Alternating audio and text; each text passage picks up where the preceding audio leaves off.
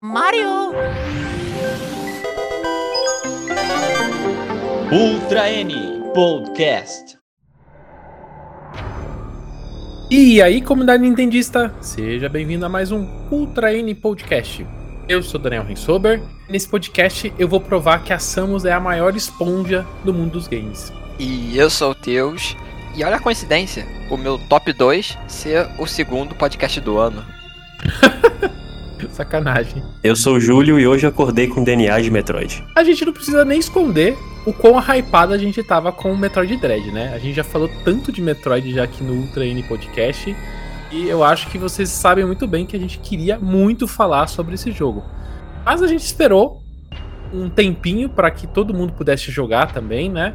E para não ser pego por spoilers. Não que a gente vai falar de spoilers todo o podcast, a gente vai separar um pouco o começo do podcast aqui pra gente falar mais do jogo em si e deixar a parte de spoilers para quem é mais desavisado mais pro final, né? Mas o que é esperar? Alguns meses para quem esperou 19 anos para uma continuação de Metroid, né? Nesse podcast a gente vai conversar sobre a história do desenvolvimento de Dread, um pouco sobre seu enredo, os gráficos, a jogabilidade, o gameplay, sua trilha sonora e deixar que você mesmo responda a pergunta: Metroid Dread honra o legado da série ou consegue se destacar nesse cenário com tantos jogos consagrados desse gênero Metroidvania? Antes da gente começar, vou deixar alguns recados e alguns, alguns pedidos para vocês, né? Se você tá no YouTube, não esqueça de deixar o like.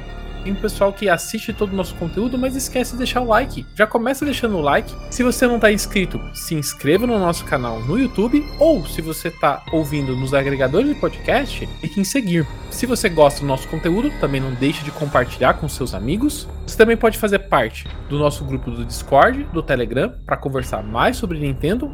E ainda, caso queira apoiar o nosso projeto, você pode ser membro do nosso canal no YouTube usando o botão Seja Membro. Como eu disse, a gente já tá falando de Metroid há bastante tempo aqui no canal. E lá no episódio 29, a gente discutiu os conceitos de jogabilidade de Metroid e também quais foram as suas principais características.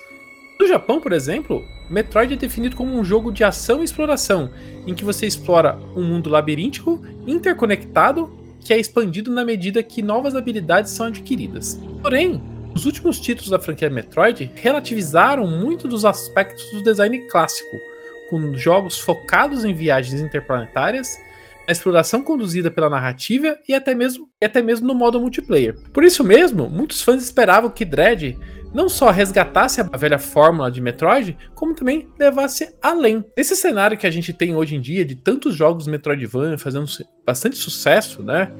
Ô Júlio, que, você que é um cara que é totalmente apegado com a franquia Metroid, você acha que Metroid recria um pouco da forma Metroid? O que, que você sentiu jogando Metroid Dread? É inegável que Metroid Dread ele se inspira na fórmula clássica e, no, e mais nos primeiros jogos da franquia do que nas últimas é, relativizações que a Nintendo fez, né? Por exemplo, mesmo o Metroid Prime 3 Corruption, ele deixou de ter um mundo, um grande mundo interconectado, labiríntico, ele sofreu uma grande simplificação. Incluiu o esquema das viagens interplanetárias, que tinha muito sentido assim em termos de narrativa, mas a gente não podia esquecer que em termos de design, ele era uma simplificação. Era um world building é, voltado assim para é, supostamente adaptar Metroid na, nas exigências da chamada Touch Generation da época, né, do público do Wii e do DS, da audiência expandida. É, a Nintendo também tentou fazer, né, é, com Metroid Other M, um jogo mais guiado pela narrativa, para que o jogador é, sempre tivesse um personagem determinando o que a Samus poderia fazer, onde deveria ir. E por fim, o Metroid Prime Federation Force foi um jogo bem focado assim no modo multiplayer. Na minha concepção, o, a Nintendo começa a resgatar a fórmula clássica de Metroid com o remake de Samus Returns. Ele se inspira no Metroid do, do Game Boy para fazer para refazer o jogo, mas na minha opinião, o, o Samus Returns ele falhou em alguns aspectos. Ele deveria ter sido um remake mais, como poderia dizer, mais ousado, mais autêntico, no sentido de que as áreas do mundo elas, elas deveriam estar interconectadas não, e entrelaçadas, não apenas conectadas, é, como estavam na, no, no SR388 original. E faltou também, assim, ficou um pouco ele, a exploração meio truncada, porque você precisava é, inevitavelmente encontrar uma quantidade certa de Metroid para só então progredir na, para outro cenário. No Metroid Dread, ele revê tudo aquilo que não se fala mais em simplificação do mundo, como foi no passado, no, principalmente no Wii no 3DS. O mundo dele é interconectado no, nele. E assim, por isso eu acho que sim, ele resgata é, grande parte da, da fórmula de Metroid. Eu ainda acho que ele não é um totalmente inspirado no Metroid original. Eu acho que ele disfarça a linearidade, o que é muito positivo, disfarçar a linearidade em vez de explicitá-la como acontecia no passado. Mas assim, é, apesar de não sofrer dos mesmos problemas, eu acho que o design dele ainda é, é ele engana o jogador, pensando que você tá no comando, quando na verdade ele tem uma, uma certa progressão, sabe? Eu percebi bastante isso, Júlio, jogando pela segunda vez. Né? Você falou um pouco da linearidade do jogo. A primeira vez que eu joguei, eu não senti nada de nada, nada linear. Por quê? Porque como eu não conhecia as habilidades, eu não sabia o que vinha pela frente, eu não conhecia o próprio mundo, né? Então a, o seu senso de direção fica totalmente perdido, né? É, o Metroidvania, que a gente sempre fala, é famoso pelo tal do backtrack, ou seja, você visitar lugares e você voltar naqueles lugares é, com novas habilidades. Isso é padrão da série Metroid, a gente faz isso desde o NES, né? E, e aqui a gente tem essa exploração com esse backtrack. Mas jogando pela segunda vez e conhecendo um pouco mais é, o caminho, vamos dizer assim, ou as habilidades, já sabendo que, ah, não, essa porta aqui não adianta eu querer é, passar por ela agora, que agora eu não vou conseguir. Eu preciso da, da habilidade que eu vou encontrar lá na frente, né?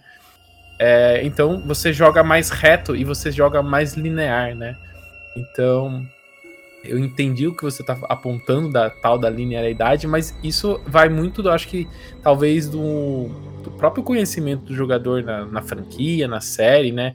Nesse tipo de jogabilidade, ou mesmo, né, um pouco da sorte, né? Queira ou não, existe pessoas que jogam, jogaram Metroid Dread e, e foram meio na linha reta, e outras pessoas que ficaram totalmente perdidas, né?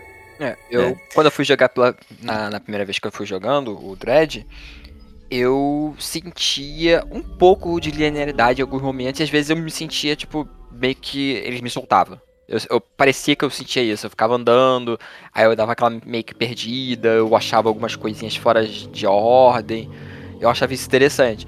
Mas, andando pela segunda vez, poxa, eu fui numa. Parecia que é uma linha reta. É aqui, esse é corredor, aí vai pra lá, vai pra cá.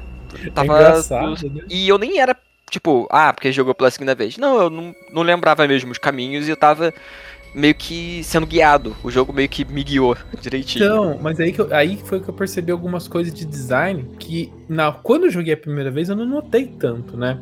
A, é, o jogo tem várias indicações visuais para quem tá jogando. Então, tem umas borboletinhas e elas ficam meio que guiando para onde você tem que ir, que é o caminho que você tem que ir. Se você ficar ligado nelas, você vai indo para o caminho certo. É, nesse jogo, a gente tem uma função é, que são portas termais. Logo no começo do jogo, você logo você vai encontrar isso, né? Que são portas que são ativadas por alguns dispositivos e né, que faz passar o fogo ali, a lava do, naquele dispositivo, e ele faz acionar as portas. E, e, aquele mecanismo, ele é meio que um desenho por onde você tem que ir para seguir o caminho, né?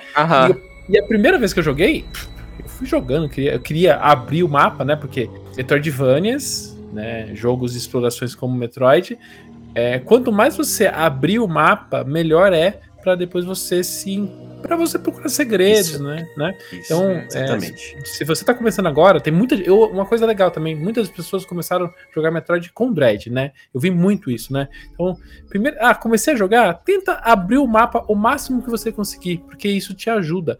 A partir. é, o mapa é confuso no primeiro momento, até. Eu vou depois tendo a pergunta pra vocês se vocês sentiram essa dificuldade com o mapa no primeiro momento, mas a partir do momento que você saca o funcionamento do mapa, o que cada ícone representa, ele é o seu maior aliado. Tá perdido? Olha o- aquela porta que é ativada por aquele último item que você pegou. Certamente era aquele lugar que você tem que ir. Uhum. Então você aprender a usar o mapa e entender cada um dos ícones é o melhor jeito de você aprender a evoluir dentro do jogo. É, o mapa, assim, eu poderia dizer que ele é tipo o Adam de Fusion, só que mudo, sabe? O mapa, o- o mapa te diz onde tem que ir. Agora, assim, em termos de, de linearidade, uma questão que, assim, pra mim foi muito representativa, tá? E, e eu acho que esse é uma questão de design incompatível com o Metroid e que precisava ser revisto. A questão da, da Power Bomb. Você pega a Power Bomb e, naquele momento, a Samus não sabe o que fazer com o item. Você não pode usar Ah, o item É verdade. dizer o que você tem que fazer com o item, sabe? Que A gente que fez o podcast do Metroid original, a gente jogou Metroid original, não- existe isso, você pegar o item e não saber o que fazer com o item, É. sabe? Eu acho que isso denuncia um pouco o design dele, que é um, um meio, um meio termo é, entre o Metroid clássico e as relativizações que aconteceram principalmente no Wii. Muito positivo, mas eu acho que a Nintendo ainda pode ousar mais, sabe? Pra trazer aquele, aquele sentimento de liberdade, aquela ilusão de liberdade maior dos, do, do Metroid original e do Super Metroid. Mas eu tive essa sensação de liberdade, principalmente a primeira vez que eu joguei, porque eu lembro que eu achei três Power Bombs no- na primeira vez que eu joguei. Eu falei, mas eu não vou conseguir usar isso aqui nunca. É.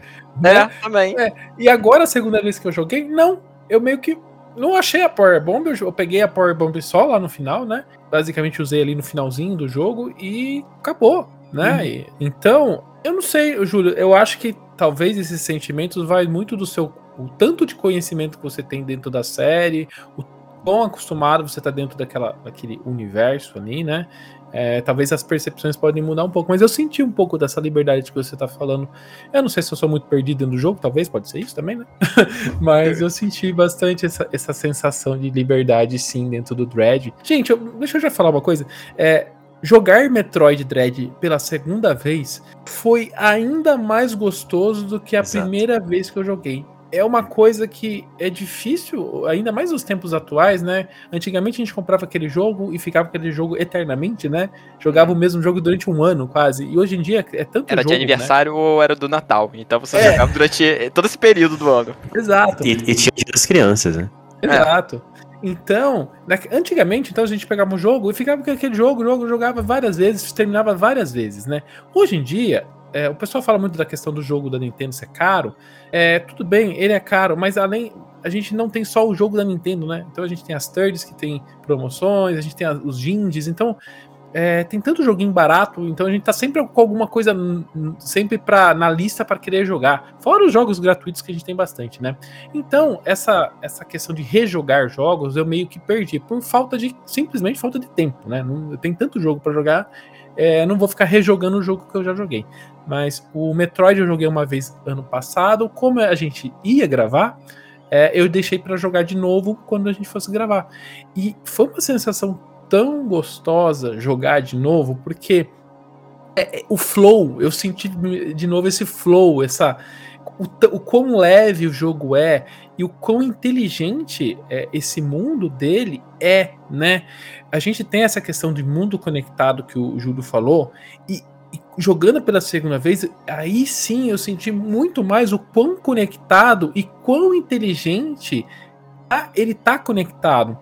Eu comentei mais no começo a questão do backtrack, que é aquela questão de você avançar e ter que voltar nos ambientes. Todo Metroid tem isso. Só que nesse jogo ele é muito mais inteligente porque você tem o backtrack, mas ele, os ambientes estão diferentes quando você volta. Não quando você tá perdido, né? Quando tá perdido tá sempre igual. Mas quando você Uhum. segue o flow, você segue continuamente essa linearidade que o jogo até tem escondido dentro dele, você percebe muito mais esse- essa, essa, questão. Então você tá naquele ambiente, ah, esse ambiente você, é, você tem que ativar um, um dispositivo, e quando você ativa esse dispositivo, como eu falei das, da- das tais portas termais, é, muda a mecânica. Você abre a- aquele ambiente, mas sem ser efetivamente um- uma arma nova, né? Antigamente você precisava pegar uma arma para destravar aquele ambiente. E aqui não, você tem esses mecanismos, esses puzzles, entre aspas, para destravar os ambientes. Eu achei isso muito gostoso dentro da série e ajuda muito mais essa questão de, de imersão dentro daquele planeta. O que eu achei é, é, extremamente, como eu poderia dizer, é uma paródia de si próprio, foi o David Jeff, né? Que é o, o, o ex-diretor de God of War e, e Ah, Twisted sim. Metal. Putaço com o Metroid Dread, porque ele ficava travado no Metroid Dread. Sendo que o jogo, de certa forma, é tão simples, né? Quer dizer, é, realmente depende da experiência que você tem com o jogo, como o Daniel disse, né? Porque uma pessoa acostumada só a apertar quadrado, quadrado, quadrado, vai pegar o Metroid Dread É. não vai conseguir. É, e é muito adiante mesmo, não. É, mesmo ele não sendo assim, né? Como o Metroid original, o Super Metroid. essa história e tal. Eu fui ver o vídeo dele reclamando.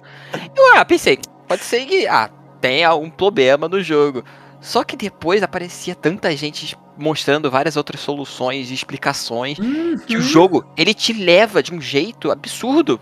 No começo do jogo ele fala, tem um, um, um quadro escrito, às vezes, quadrados na tela Aham. que você pode destruir. Eu, É. Tipo, literalmente, tinha um ali. O outro era que tinha- tem monstro no, no caminho que é pra, é pra você atirar. E o monstro, ele vai desviar. Ele- é, o monstro é praticamente feito pra, pra ele desviar. E você acertar a parede e abrir. O, Uhum. o chão, ele forma uma escada. Eu vi essa, você essa imagem perfeita, é perfeito. É. É. Isso, justo. Eu fiquei olhando assim, é tanta, tanta, mas é tanta é- solução. É aquela questão, Teus, da- do jogo da Nintendo. Tipo, você aprende as mecânicas do jogo enquanto está jogando. E não É. porque é, você teve que ler algo ou um, sei lá, um tutorial que te explicou sobre aquilo. Não. Você aprende é jogando. esse- nesse jogo, ele teve tudo isso. Ele teve o tutorial, o jogo explicando, teve todas as, as soluções. Ele só, sei lá, não leu, não presta Sabe o que é- atenção. Sabe o que é mais engraçado? É que, é que a Nintendo fez um tweet que ela repetiu a Uhum. história do Quank, em que ela xingou a IGN lá porque Uhum. falou que o jogo era, ruim porque toda hora eles caem no buraco. É, Ele fez um tweet exatamente no lugar que o David Jeff é, ficou explicando, ó, você pode atirar no cenário que você vai abrir o cenário pra poder quando você estiver perdido. Experimente fazer isso. E até dando dicas aqui para o pessoal que, talvez não tenha jogado Dread e vai jogar, é, o jogo se auto-explica. Então, toda vez que você pegar uma habilidade, na próxima sala, na salinha ao lado ou na mesma sala, você vai usar aquela habilidade.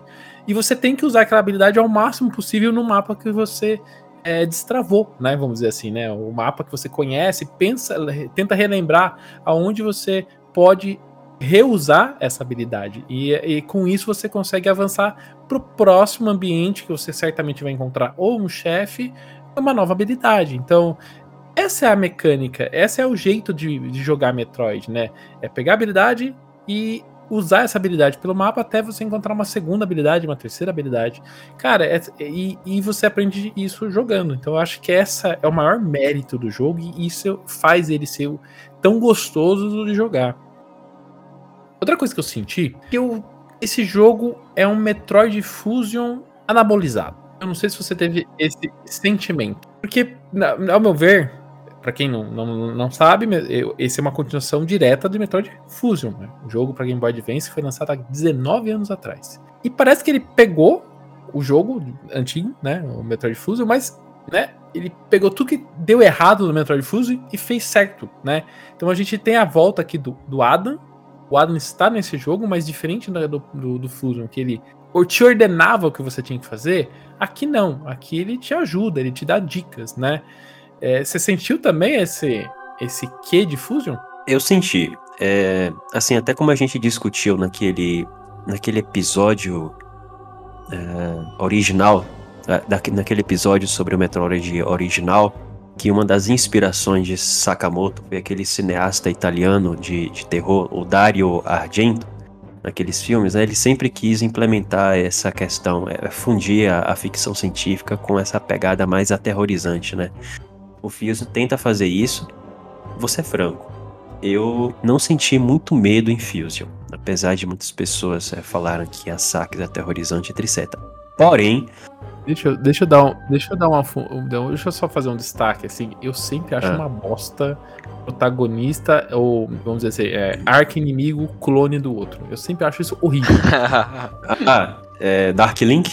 é, eu, nossa, ele é o, É a- é o oposto, no caso. é, eu não gosto. Nossa, eu detesto isso em filme, eu detesto isso em quatro lugares. Eu, dificilmente eu gosto desse tipo de coisa. É, é, eu realmente acho que é um clichê assim, muito batido, sabe? Mesmo. Tem Pra- clichê que funciona, Pra, pra sabe? mim é o pior clichê que existe, mas é o que eu mais gosto dos piores. É, é, pois é, e diferentemente da Sax, o, os M realmente assim me deixaram com, com muito medo. Tem gente que. é, Eu sei que gerou uma certa controvérsia desse inimigo.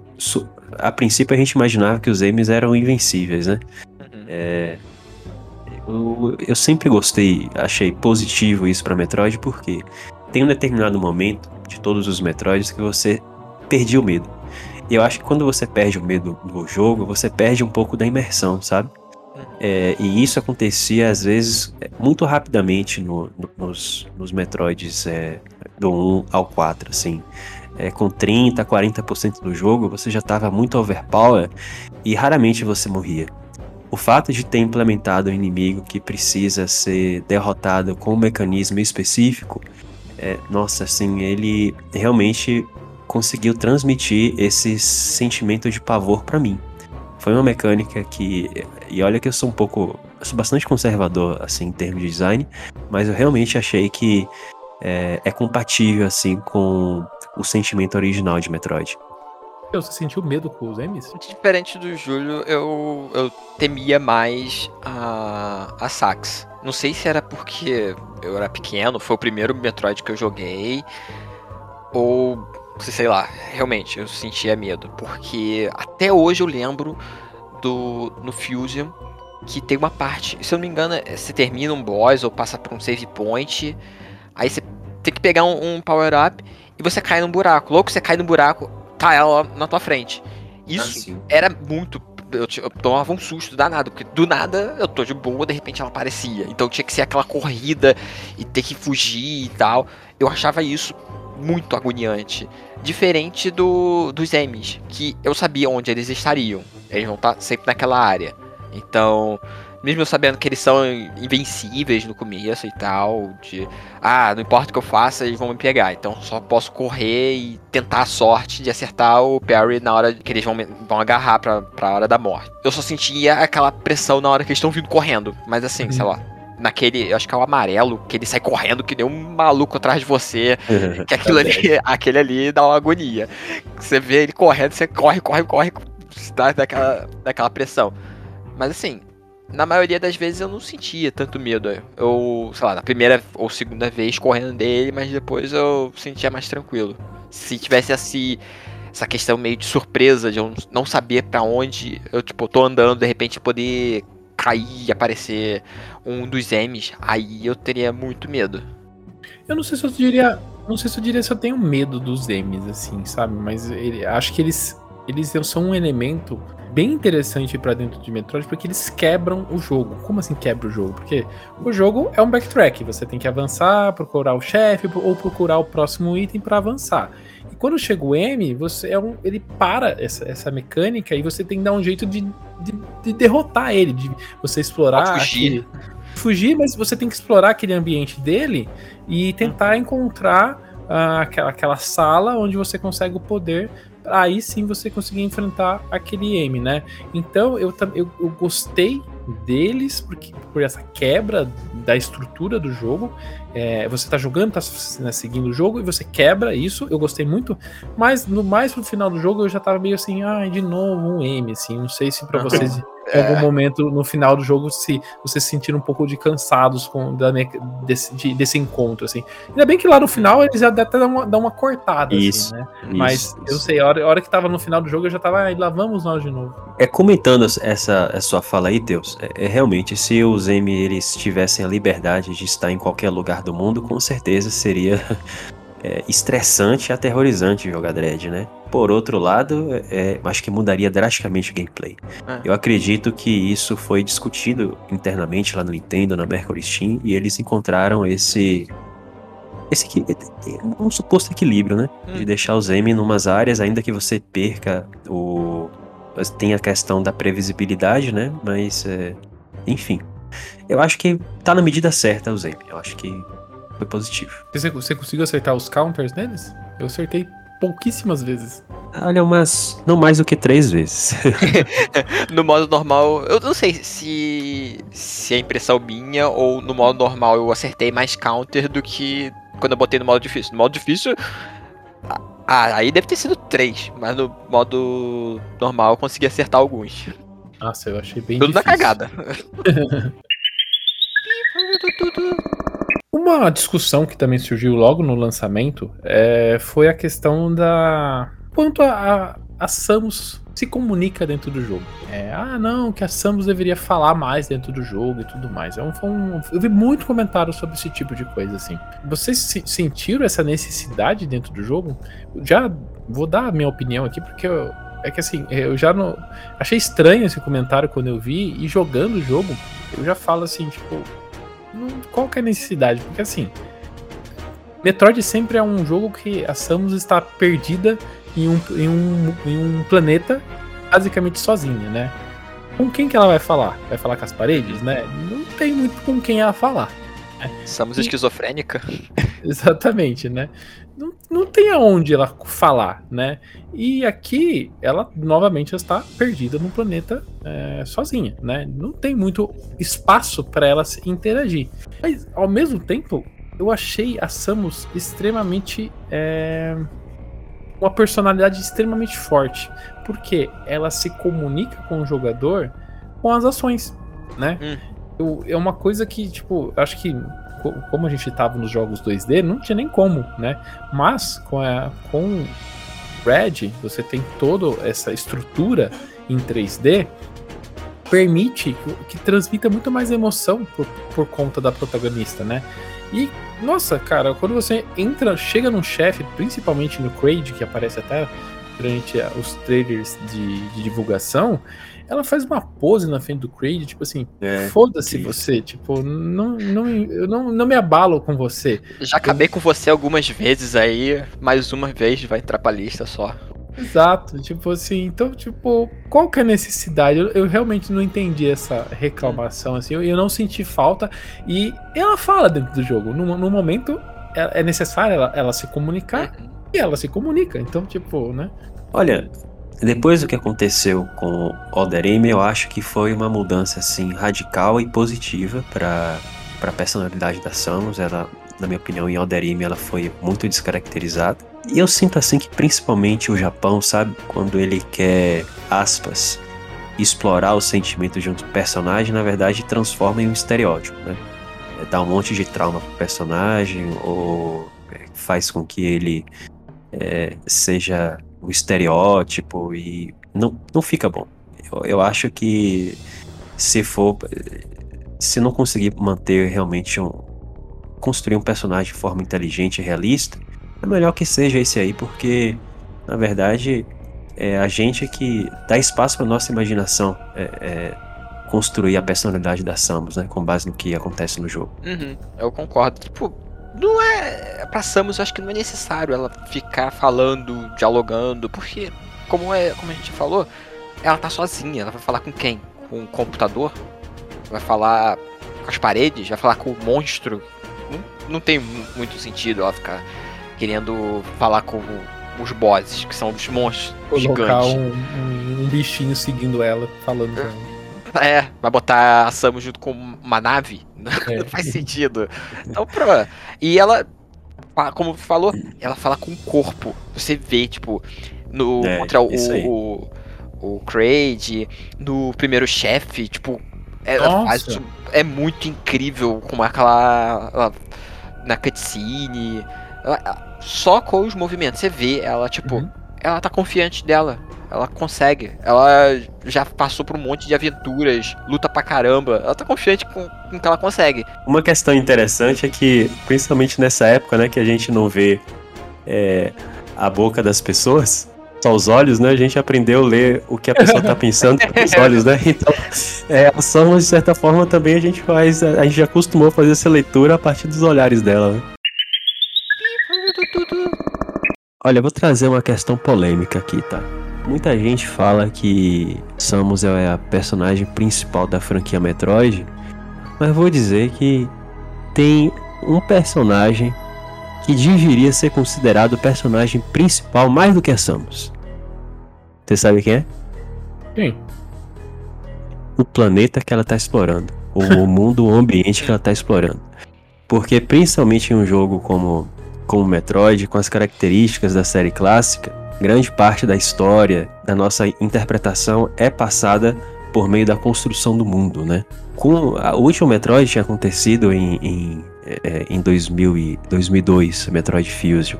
De lá pra cá a tecnologia aumentou bastante e eu vou lhe dizer, foi principalmente os jogos indies que eles é, é, é, né, ressuscitaram esse, esse gênero search action, eles fizeram assim maravilhas em termos de world building. E tem um específico que trouxe o mundo que pra mim é uma obra de arte, que é Hollow Knight com o Hollow Nest. E eu tinha uma expectativa assim muito grande de como a Nintendo aproveitaria a tecnologia do Nintendo Switch para criar um mundo coerente, adequado, com background que pudesse contar a história, com, é, sabe, ampliando aquela questão de área é, de, de fogo, de planta, de vegetação, com ela poder explorar outras questões, é, por exemplo, é, construções, arquitetura, etc. E na minha opinião, com ZDR, ela entregou exatamente isso.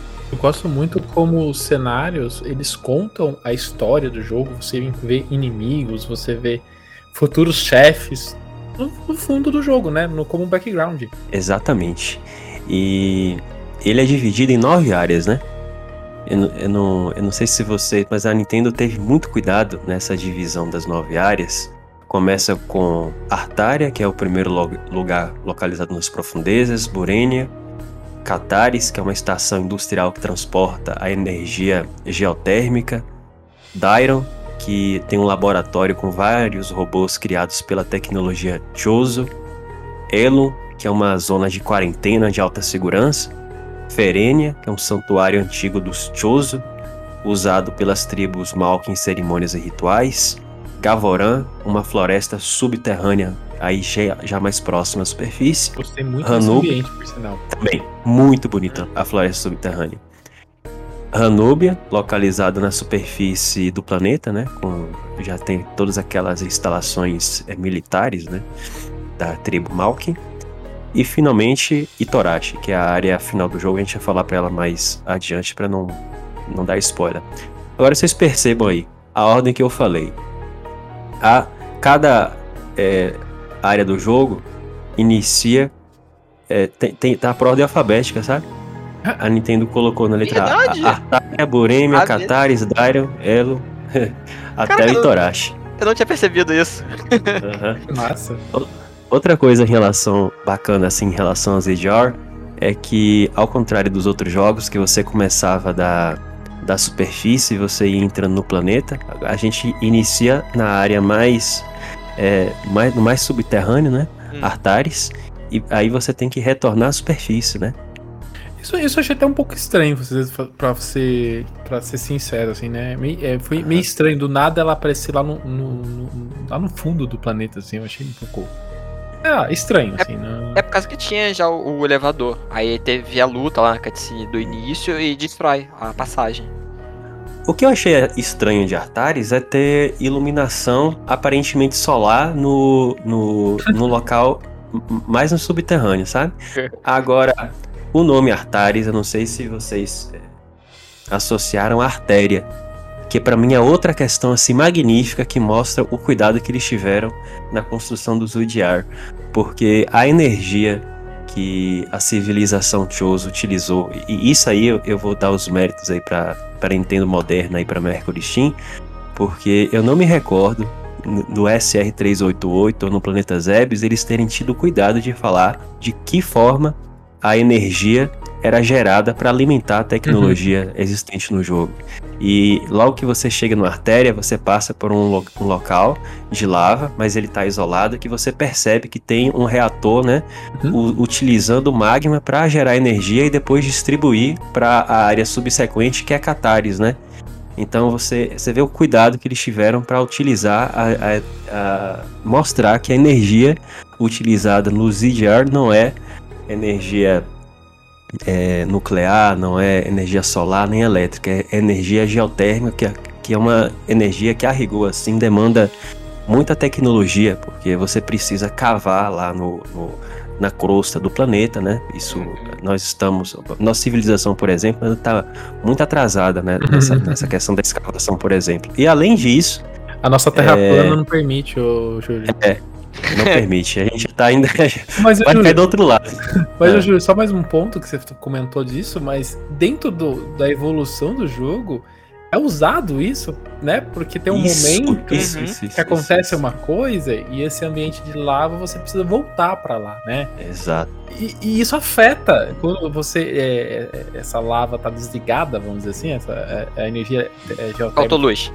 Autoluz? É, Aí o, o, ambiente que você antes estava normal, vamos dizer assim, ele tá todo congelado. Uhum. Por quê? Porque falta essa, essa, essa, essa energia, né? Então é legal como isso também é contado dentro do jogo pelo gameplay. Pelo gameplay. Pelo gameplay. E, e também lá, e antes disso, em, em, tem um puzzlezinho lá em Catares que você precisa utilizar, né, o, o fluxo do magma para poder abrir as portas, né? Agora, vocês perceberam logo na, é, na cinemática inicial, vocês perceberam que a atmosfera do ZDR ela é bem específica da cor roxa? Não, não percebi. Eu tenho que jogar de novo. É. Do planeta em si. É, a atmosfera é roxa, por exemplo, a nossa é. A, a, a, princípio é azul, né? Você vai enxergar o planeta, é o pálido ponto azul. Você vai enxergar o planeta lá do distante, o planeta Terra, você vê que ele é azul. É que essa questão, eu, eu vou insistir, como o Metroid é um, é um jogo de ficção científica, ele utiliza muitos conceitos da, da ciência para se basear e, e, implementar realismo, porque existe né, uma, uma, uma, a chamada hipótese da Terra Roxa, é, no seguinte sentido, há mais ou menos 3 bilhões, 4 bilhões de, de anos, as bactérias primitivas que existiam no planeta Terra era dependente, era dependente de uma substância chamada retinal que tem a cor púrpura.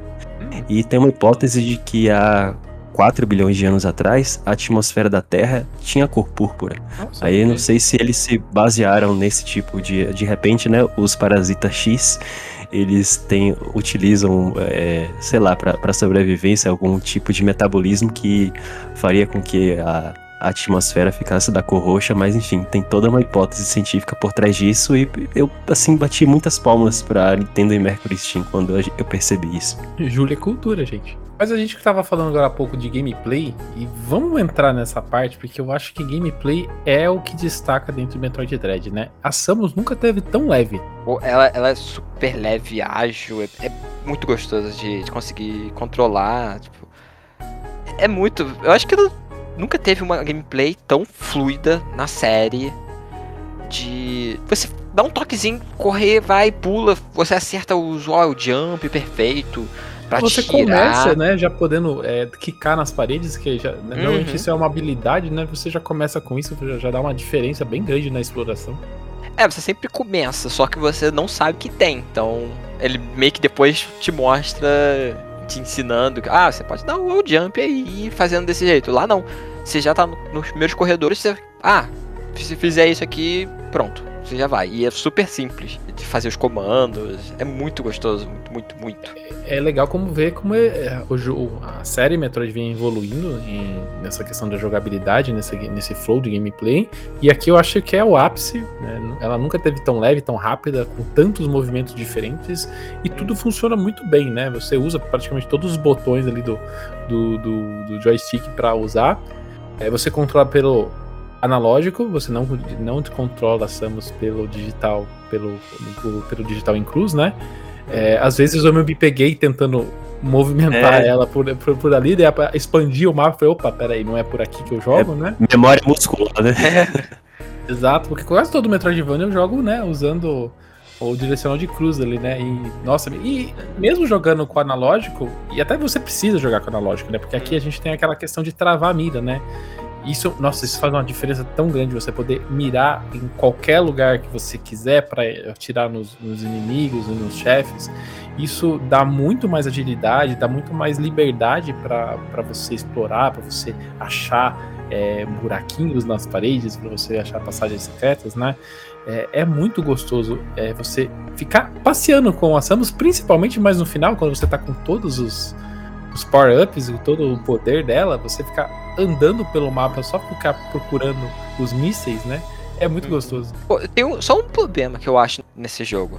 Que eu acho que eles podiam ter, sei lá, no mínimo, opção de trocar a configuração dos botões. Porque eu acho que também ficaria legal poder mirar sem você apertar o. Eu acho que é o R ou é o L? Eu sempre esqueço qual é. Que é pra R. você ficar. O R, pra mover o, canhão da Samus pra você mirar. Você poder trocar pro o outro analógico. Pra você só girar e poder movimentar e, sei lá, trocar um botão, sei lá. Eu quero atirar com o ZR em vez de atirar com o Y. Poder ter aquelas opções pra ficar um, um jeito mais confortável pra algumas pessoas, porque na primeira vez que eu vi o jogo, eu já imaginei que pra mexer a mexer a câmera, mexer a mira dela era com o analógico e não era, depois que eu fui ver. Só isso é, acho que ficaria melhor. Eu entendi o que você falou, mas eu não senti essa necessidade jogando, não. Até porque não.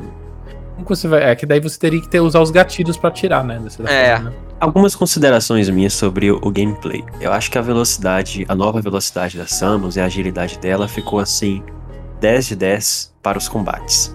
É, esse Metroid Dread eu sempre imaginei assim, caramba, ok, Samus Return já me deu um aperitivo de como serão os combates da, da série daqui pra frente. Porém, outros jogos também do gênero Search Action, eu vou citar principalmente Hollow Knight, assim, foi, foi muito intenso e e bem feito em termos de combate, na minha concepção. Então fiquei pensando assim, então ela teria um, um grande desafio e assim, em termos de combate ela superou muito as minhas expectativas. Agora, eu achei que a, a Samus é rápida demais para uma questão que eu valorizo muito em Metroid, que é a contemplação do mundo, sabe? Às vezes eu queria ir com a Samus mais devagar e tal, pra observar o mundo, observar o background, ver como ele estava sendo construído, e a Samus simplesmente disparava assim na frente, sabe? Eu, eu senti falta de, sei lá, de- talvez até de uma sensibilidade assim no analógico para que ela é, fosse um pouco mais devagar, para que você pudesse ter aquele momento de contemplação que eu tinha muito nos, nos Metroids, principalmente do, do 1 ao 13 e principalmente também na franquia Prime. É, Eu também senti isso. E eu acho que podia ser usado, sei lá, na parte dos M's. Que você tá meio que em stealth. Eh, Naqueles sensores dele, sei lá, de, de som, algo do tipo. Tipo, você tá correndo, ele percebe. Aí você vai devagarzinho pra passar por ele, sei lá, ele tá de costas, você conseguir passar, algo do tipo, só pra, pra fazer um stealth mais interessante. É, Super Metroid mesmo tinha um botão de correr, né? Eu É. acho que isso poderia ser resolvido com um botão de correr. Agora, já que eu fiz a crítica, fazer os elogios. Eu fui muito crítico do Melee Counter de em Samus Returns, porque eu acho o seguinte, sabe? Tive a impressão que. é, desculpe o exagero, mas de que quem teve essa ideia conheceu Samus por Smash Bros. e não conhecia Samus no- no- nos jogos anteriores. Né, porque assim, a Samus, ela É, é- é uma guerreira, tem a- o DNA Chose, etc. Mas ela tem a Arm Cannon, né? Que é o, o obje- tal objetivo. E o Arm Cannon em, em Samus Returns, ele, ele teve. Ele foi rebaixado ao papel secundário para que você transformasse o- os, os combates em, em uma coisa muito cadenciada, scriptada. E eu fui muito crítico de Samus Returns nesse sentido. Agora, eu acho que em Metroid Dread ainda existe, inclusive existe lutas em que você precisa obrigatoriamente acertar o melee counter, o parry na verdade, é, mas há um equilíbrio muito bem feito, muito bacana em relação ao melee counter. Eu acho que o combate tá no ponto. Eu não tenho nada a criticar em relação ao combate de, de é, Dread. Pra mim, eles fizeram um trabalho exemplar. Do Samus Returns, eu quase não usava. Eu usava muito raramente. Nesse, poxa, tem vezes aí que é gostoso de acertar o, o counter. Satisfatório. É, Você jogou quantas vezes, Júlio? Doce. E você chegou a chegar- jogar no modo hard também? Aham, no modo hard. E A senti- segunda vez foi no modo hard. sentiu muita, dif- muita dificuldade? É razoável, sim. é, eu achei. Eu acho que eu morri mais no modo normal do que na segunda vez no modo hard, sabe? Eu já tava mais atento e esperando as questões assim. As últimas lutas, né? eu- Principalmente o último Guerreiro Choso, ele me deu muito trabalho assim no modo hard, mas eu acho que no geral eu morri menos no hard do que no normal. Eu joguei logo em seguida. Logo em ah seguida. tá. Não foi igual eu. Eu eu joguei primeiro normal e agora que eu fui jogar no hard. Agora, como, sei lá, esfriou na minha cabeça como é que é o jogo, eu tô sofrendo bastante. Jogar em sequência você sente menos. Isso, sente tá menos, sente quente. É, o que eu fiz, por exemplo, também em Dark Souls, sabe? Que eu sabia que se eu fosse. Dark Souls não tem modo hard, mas eu, eu sabia que se eu é, é, terminasse Parasse. Dark Souls e parasse, eu ia morrer mais do que foi da primeira vez. Então eu falei, eu vou no modo hard agora. Uhum. E felizmente esse modo hard você não precisa ter um amigo de 1.500 reais né? pra destravar. Agora, e falar uma coisa pra vocês aqui. Vocês sentiram muita dificuldade em fazer aqueles puzzles com a hipervelocidade? Eu quase não fiz, vou pra falar a verdade pra vocês. Porque eu só fiz na hora que era obrigatório pra habilitar o caminho, assim. Mas comenta um pouco aí como que são esses puzzles. É, basicamente envolve é, você é, correr com a Samus e ela é, adquirir a. conseguir a hipervelocidade. Aí você usa o, o carregamento da hipervelocidade e você tem que é, disparar a hipervelocidade geralmente em um aclive para que ela continue correndo e depois você é, abaixa a Samus para que ela armazene energia da hipervelocidade. É, faça algum percurso de plataforma para depois disparar a hipervelocidade novamente em um aclive e, de- e depois você usar a hipervelocidade no final para poder romper uma barreira, sabe? Esses puzzles foram muito difíceis para fazer 100%. Eu acho que acho que foi mais difícil que o modo hard. Eu realmente sofri muito. É, eu Eu fiz 100% porque eu comecei a fazer isso e depois eu falei: Ah, não, não vou fazer mais isso não, tá muito ruim. Eu não tô conseguindo fazer muita coisa. Eu lembro de um que você tem que vir em uma sala, aí você faz o. a- pega o speed boost e você vai correndo. Aí você tem que pular, tem que fazer o wall jump, tem que passar por debaixo da porta, que tem uma partezinha que você tem que ir. Eu acho que você tem que ir de- é, deslizando no chão, né? que Ela tem esse, esse movimento. Isso. Depois você tem que Isso. fazer do wall jump, subindo, subindo, pra conseguir Isso. destruir o negócio. Eu, quando eu vi isso aqui, aqui eu fiquei assim. Não, não quero mais fazer isso, não. aí, foi aí que parei de jogar. É, é, em Burenia tem um, um- um puzzle de hipervelocidade que é tenso desse jeito mesmo. E eu acho que em Halo, né? Parte de quarentena, no Palácio Choso também tem uns puzzles assim, são muito difíceis, foram muito difíceis mesmo. É, eu já tinha sofrido bastante com esses puzzles de hipervelocidade no Metroid Fusion e no Zero Mission, sabe? Mas no Metroid Dread ele tá bem mais difícil. E eles estavam inspirados. Eles fizeram uns aí que eu, que eu fiquei olhando assim. Caramba, como é que eles tiveram essa ideia de fazer esses negócios? Eu acho meio desnecessário, pra ser franco. É, se você parar pra ver, é só pra conseguir 100%, não é algo que você precisa pra Isso. história. Então eu Isso. não ligo tanto.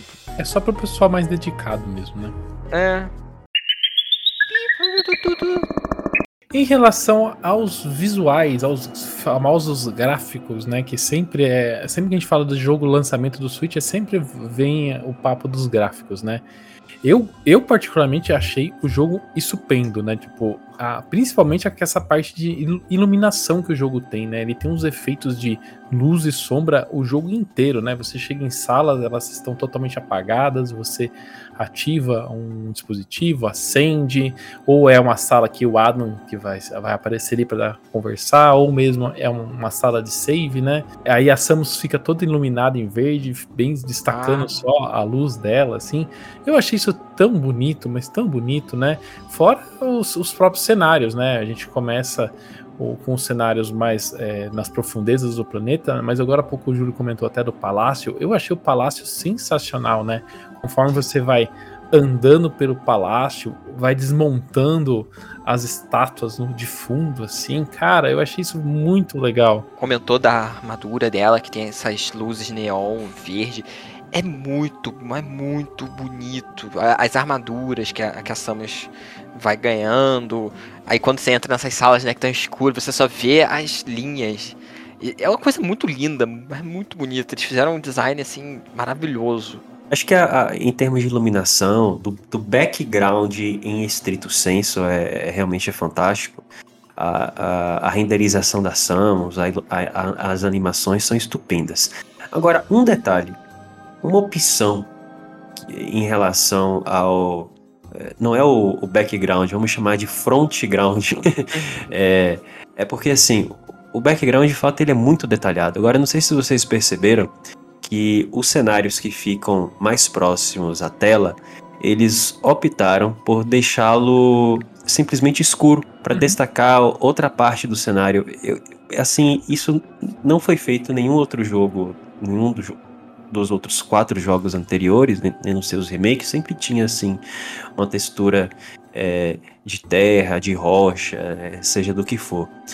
A, isso, sinceramente, isso me incomodou mais do que deveria, sabe? Eu não entendo por que eles fizeram isso, se foi para é, porque os backgrounds eram detalhados e eles precisavam economizar é, em renderização para manter a taxa de frames em 60 fps, ou se foi uma opção meramente artística, né? Em qualquer caso, eu acho que esse é, isso não deveria ser padrão na série, sabe? É, às vezes, o, quando, por exemplo, tem um cenário, muita coisa na frente da tela, às vezes tem situações 70% da tela tá preta, sabe? E realmente isso me incomodou. Eu, eu não lembro onde eu vi. Eu vi uma, uma crítica semelhante à sua também. E eu achei, tipo, verdade. Não, não tem nada. Eles podiam, sei lá, botar alguma coisa, às vezes, na, na frente, sei lá, naquela. Na, na área que é da floresta. Podia, sei lá, você tá passando e ter, sei lá, umas plantas, um, um, um cipó, meio que no, no plano mais da frente, né? Tipo, tem o plano onde está a Samus, o lá de trás, e um mais, como se fosse mais próximo da gente. Sei lá, uma, uns galhos, ou de vez em quando, um cipó, sei lá, no. Naquele que tem a lava, ter, sei lá, um pouco de lava aparecendo. É o que for, tipo, olha Tropical Freeze, por exemplo, né? Uhum. Uma coisa que eu gostei muito foi o cuidado que eles tiveram com a própria. Como a Samus interage no, no mapa, né? Então, se ela, ela encosta numa parede, ela coloca a mãozinha na parede. Se você está segurando o botão né, com a arma carregada e você está no ambiente escuro, a luz que emite da arma dela ilumina as paredes que você encostar assim.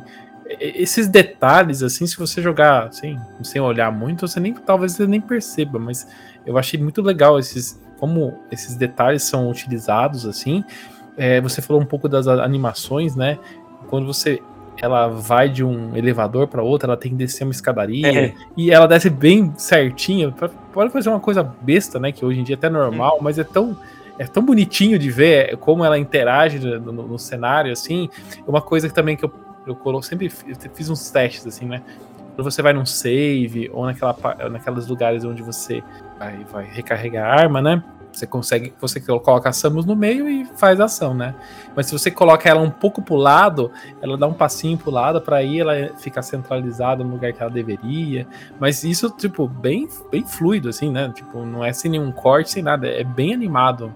É muito bom. umas animações assim de detalhe que é muito legal de se ver. Às vezes você, sei lá, tá numa situação mais calma, você encosta na parede. É muito bonito, muito legal.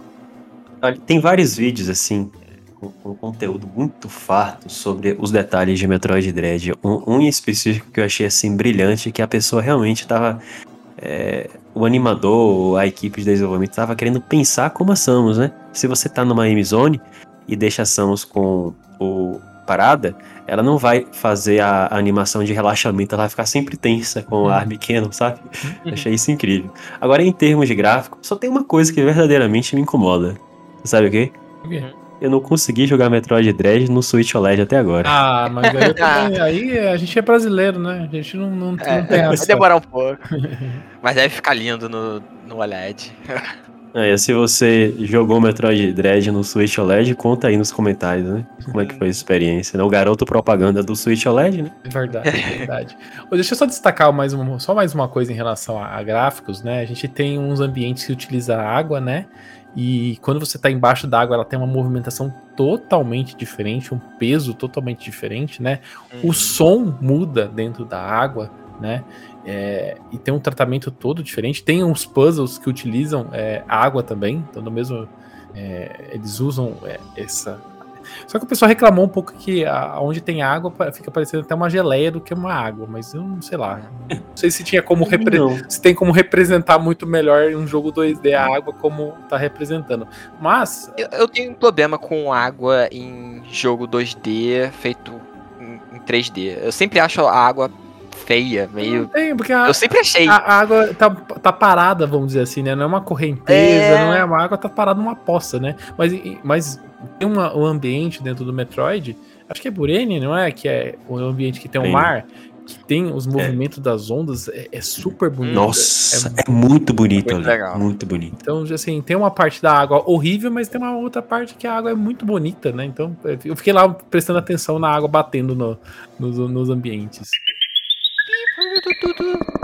Uma coisa que é sempre muito chamativo em Metroid é a trilha sonora, né? É um, é um jogo que, que tem músicas marcantes, né? Mas, eu, assim, eu não sei se foi por opção ou se foi um pouco de, sei lá, não, não tanto esmero, mas é, é, a trilha sonora de, de Dread é o que menos me chamou atenção dentro do jogo, né? Enquanto todo o resto me chamou muita atenção, a parte sonora, não é, os sons do, das armas, essas coisas não, mas eu falo as músicas mesmo, né? Tem a música, a trilha, a, a, o tema do jogo, que é bastante marcante, que a gente ouve nos trailers e tudo mais, no jogo e tudo mais. É, mas o restante das músicas não, não, não, não salta aos ouvidos, assim, né? Jogando, ela é uma música, sei lá, eu senti uma música imersiva. Ela combina com os ambientes que você tá andando, mas não é uma música que você, sei lá, você se recorda para você ficar can cantalorando ou ficar relembrando, ah, aquela música desse lugar aqui é legal. Eu só me lembro da música quando a gente entra no, no ambiente dos M's, que fica aquele pipipi, tá? e, e de uma parte do jogo tem uma música. a gente quer saber como é que faz os M's. os nossa. É, essa vai ser, como é que chama? A vírgula do, podcast. Eu achei, assim, inquestionavelmente, a trilha sonora o ponto baixo da, de Metroid Dread.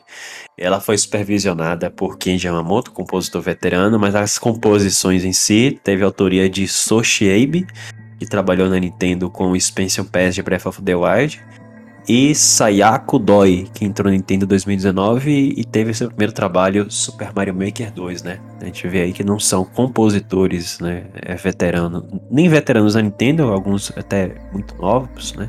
Não tem nem 30 anos de idade. Nem sei, eu acho que quando o último Metroid 2D tinha saído, eles deviam ter, sei lá, 14 anos. é, é, sabe, é, é, não sei se, se conseguiram interpretar, né, como é que era a trilha sonora de Metroid e tal. É, mas eu achei assim as músicas com os loops são loops muito curtos, os sintetizadores que eles eh, utilizaram também achei estranhos, às vezes parece que eles é tão distante, tão discreto o, o, os sintetizadores que eles utilizaram que parecia que eles não gostaram da música e colocaram sintetizadores para não dar relevância para a música, sabe? É, não, não achei que nenhuma música original ela é memorável, as, os remixes das, né, de Brinstar, do tema principal, etc, estão muito bem feitos, mas eu, eu não gostei.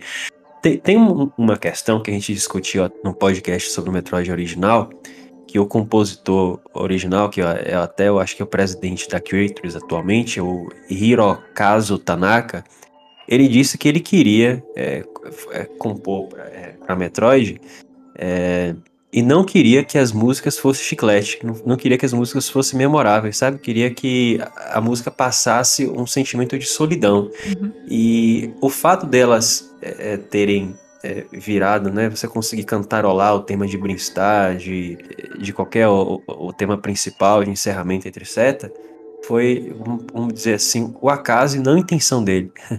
Enfim, é, eu não sei se foi a intenção do, desses novos compositores, né, resgatarem a intenção original do a, a intenção original do Tanaka, mas eu acho que independentemente da intenção do compositor original, o que importa é o que o público acha que tem que ser a música de Metroid. E eu acho que eles deveriam ter se atentado para isso e espero que, se foi problema de orçamento, que a Nintendo no próximo Metroid 6 ela libere mais dinheiro para compositores é, mais veteranos, né, poderem compor para os novos jogos. O Metroid Dread foi anunciado em 15 de junho de 2021, durante uma E3 daquele ano, e um trailer que apresentou um dos principais conceitos do jogo, justamente per- as perseguições com os M's. O lançamento ocorreu alguns meses depois, logo em 8 de outubro, sendo acompanhado por uma versão limitada nas lojas e até Amiibos, né? Foi, foi lançado uma versão da Samus com a nova armadura, né? E também um, um, um do M. Vocês gostam desse formato da, da Nintendo de lançar, de revelar um jogo e lançar logo na sequência? Ou vocês preferem esse jeito meio Zelda que você fica anos e anos esperando, esperando pelo lançamento? Olha, eu acho que no caso de Metroid ela fez certo. E é, é- é cada caso a caso, sabe? Mas o- no caso de Metroid, já fazia tanto tempo que o pessoal tava esperando por Metroid Dread, fazia sentido re- é, revelar esse jogo com, com dois, três anos de antecedência pô, pra destruir a ansiedade dos fãs, sabe? Eu acho que fez certo. Revelar no, no ano e já pra lançar, sabe? Agora Zelda, por exemplo. Pega a pessoa pelo susto, né? É, pega pelo susto. Agora Zelda, né? Bem ou mal, tudo bem que a nossa grande expectativa é do, do Zelda de mundo aberto. Mas todo ano tem um- alguma coisa relacionada à franquia, né? A gente é bem abastecido, então a gente não fica naquela, nossa, eu preciso. Então, acho que depende de cada franquia. Acho que no caso de Metroid, ela. Acho que foi. Tinha que ser assim. Olha o Metroid Prime 4 aí, a gente tinha que esperar. Já pensou em esperar Metroid Prime 4 e Metroid Dread durante O Metroid anos? Prime Quem quer, 4 já cumpre essa missão, né? Né? Já compra essa missão. E ninguém, ninguém tava esperando também. Chegar assim, ó, toma aí um, um novo Metroid 2D. É aquela surpresa que todo mundo adorou. Então, é bom ter de vez em quando acontecer isso. É sempre bom, né, ter, ter. Eu acho que. Eu já falei isso em outros podcasts, mas eu acho sempre bom a Nintendo manter as duas linhas. Tem a versão 3D, o mundo 3D dos seus jogos, e tem o 2D. Ter duas linhas diferentes, acho que é bom. Você fica sempre com jogos diferentes, quebra o padrão, você consegue evoluir de formas diferentes. Eu sempre acho legal a Nintendo investir pros, dos, do- das duas formas de jogabilidade, sabe? Em relação ao desempenho comercial, a Nintendo não falou muito sobre Metroid Dread, né? É, o que deixa a gente um pouco triste, né? Porque se tivesse vendido muito, com certeza ela tinha vindo a público, já falado, né? É, então, no fechamento desse podcast, a gente não tem os números absolutos, né? Desse, dessas vendas, mas a gente tem al- alguns números, né? No Reino Unido, o Dread conseguiu a segunda melhor estreia na franquia, ficando a apenas mil unidades atrás do Metroid Prime.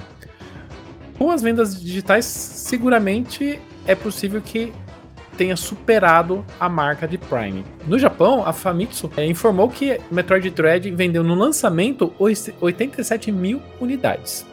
Já nos Estados Unidos, é aonde a gente tem mais dados sobre as vendas de Metroid. O Doug Bowser confirmou para o The Verge que em menos de um mês o Dread alcançou 854 mil unidades, tornando-se assim o melhor lançamento de toda a série Metroid. Por sua vez, o NPD Group atestou que o Dread foi o terceiro jogo mais vendido de outubro, sem considerar as vendas digitais, que não são disponibilizadas pela Nintendo. Em termos de recepção na imprensa, o Dread foi recebido com muito entusiasmo, né? No Metacritic, ele recebeu mais de 120 análises e a média de, de, da pontuação dele ficou em 88. O Dredge também concorreu ao prêmio de melhor jogo do ano do Game Awards e levou o prêmio de melhor jogo de ação e aventura, derrotando os jogos como Resident Evil 8, o Ratchet Clank e o Psychonauts 2. Olha, eu acho que Dredge ele vai ser o primeiro jogo da franquia Metroid a superar 3 milhões de unidades. E talvez isso seja confirmado, minha expectativa, já no próximo relatório fiscal da Nintendo. Acho que vai ser um número bacana, assim, pra que é capaz de assegurar o desenvolvimento de novos jogos. Se você do futuro já tá sabendo quanto que Metroid Dread vendeu, escreve nos nossos comentários aí do YouTube ou nas nossas redes sociais. O Metroid Dread foi lançado meio de supetão pela Nintendo, né? Revelando e já lançando em poucos meses. Mas quem acompanha a série há muito tempo sabe que Dread, na verdade, estava guardada na gaveta do Miyamoto há muito tempo, né? Ô Júlio, quanto tempo ficou guardado o projeto de Dread? Olha, pelo menos 16 anos. A história de Dredd, acho que ela é sem igual, assim, não só na Nintendo, mas é, acho que também na indústria dos jogos, né? E, e, muito interessante. Ela se inicia na E3 de 2005, quando a Nintendo. Foi, foi na a, a ocasião em que a Nintendo detalhou a, os jogos e as especificações do Nintendo DS 2005, e apresentou o Nintendo. O, o Teus tinha 10 anos. 10 anos. Você se lembra, Teus, do Nintendo DS? Né? Lembro do DS bastante. E o Nintendo Revolution. Eu lembro da, da Nintendo World, eu tinha. que legal. Enfim, nesse no, no dia seguinte à apresentação do palco, a Nintendo sigilosamente apresentou para alguns jornalistas a relação de alguns jogos em desenvolvimento, cerca de 24 a 25 jogos, e incluiu o nome Metroid Dread, né?